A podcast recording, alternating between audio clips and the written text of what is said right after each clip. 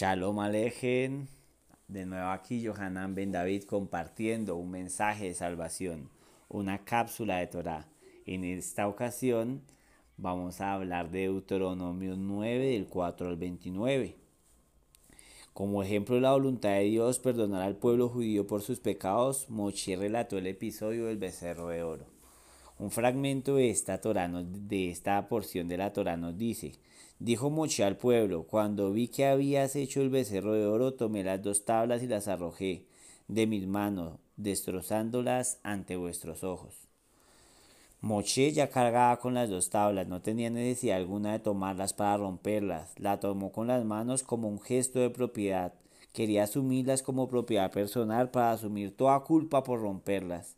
En esta imagen se evidencia la desinteresada devoción de Moshe por el pueblo judío. No le bastó corromper las tablas para destruir la evidencia del pacto sellado entre el pueblo judío y Elohim, roto por aquel pueblo. No le bastó con ofrecer dar la vida para que Dios perdonara al pueblo judío. Llegó al punto mismo de asumir culpa por romper las tablas. Por lo demás, recordamos que Moshe no tuvo participación en absoluto en el episodio del becerro de oro. No era ni siquiera culpable de no haberlo evitado, él ni estaba presente cuando ocurrió. El ejemplo de Moisés es una lección para todos nosotros porque todos somos líderes, todos somos responsables el uno del otro, tanto en el círculo familiar de amistades, de socios, del pueblo judío, de toda la humanidad.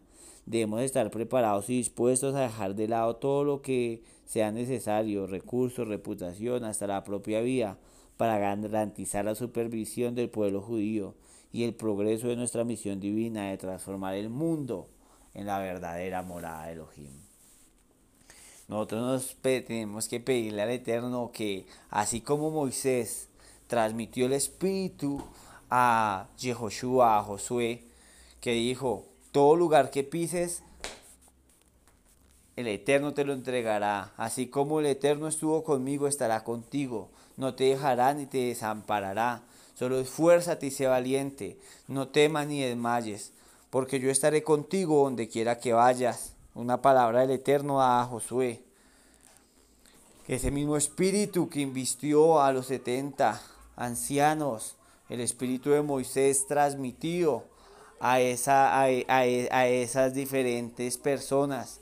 Asimismo nosotros, cuando leemos la escritura, ese espíritu de Moisés de ese espíritu de la Torah viene sobre nosotros para que nosotros si decimos yo las quiero hacer, yo las quiero cumplir, mm, dejo mis becerros de oro, cualquiera que sea tu falla, tu dificultad, tu pecado, decir ya no quiero más ese becerro de oro, ¿sí?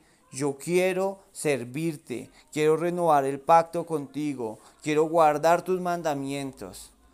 Y si ves que de pronto tu familia, tus amigos, tu empresa, donde ocupes una posición de liderazgo falla, estar ahí como un intercesor ante Dios y decirle al Padre, Padre, no tengas en cuenta sus pecados, por favor, líbralos y permite que crezcamos, permite que sea un tiempo de que todos reflexionen en lo que se hizo mal y tú enseñar a través de tu ejemplo, de tu dedicación, de tu esfuerzo, cómo actuar y cómo empezar a mostrar esa luz, e, ese esfuerzo, ese trabajo en donde lideras para que así se obtengan las metas y los proyectos propuestos.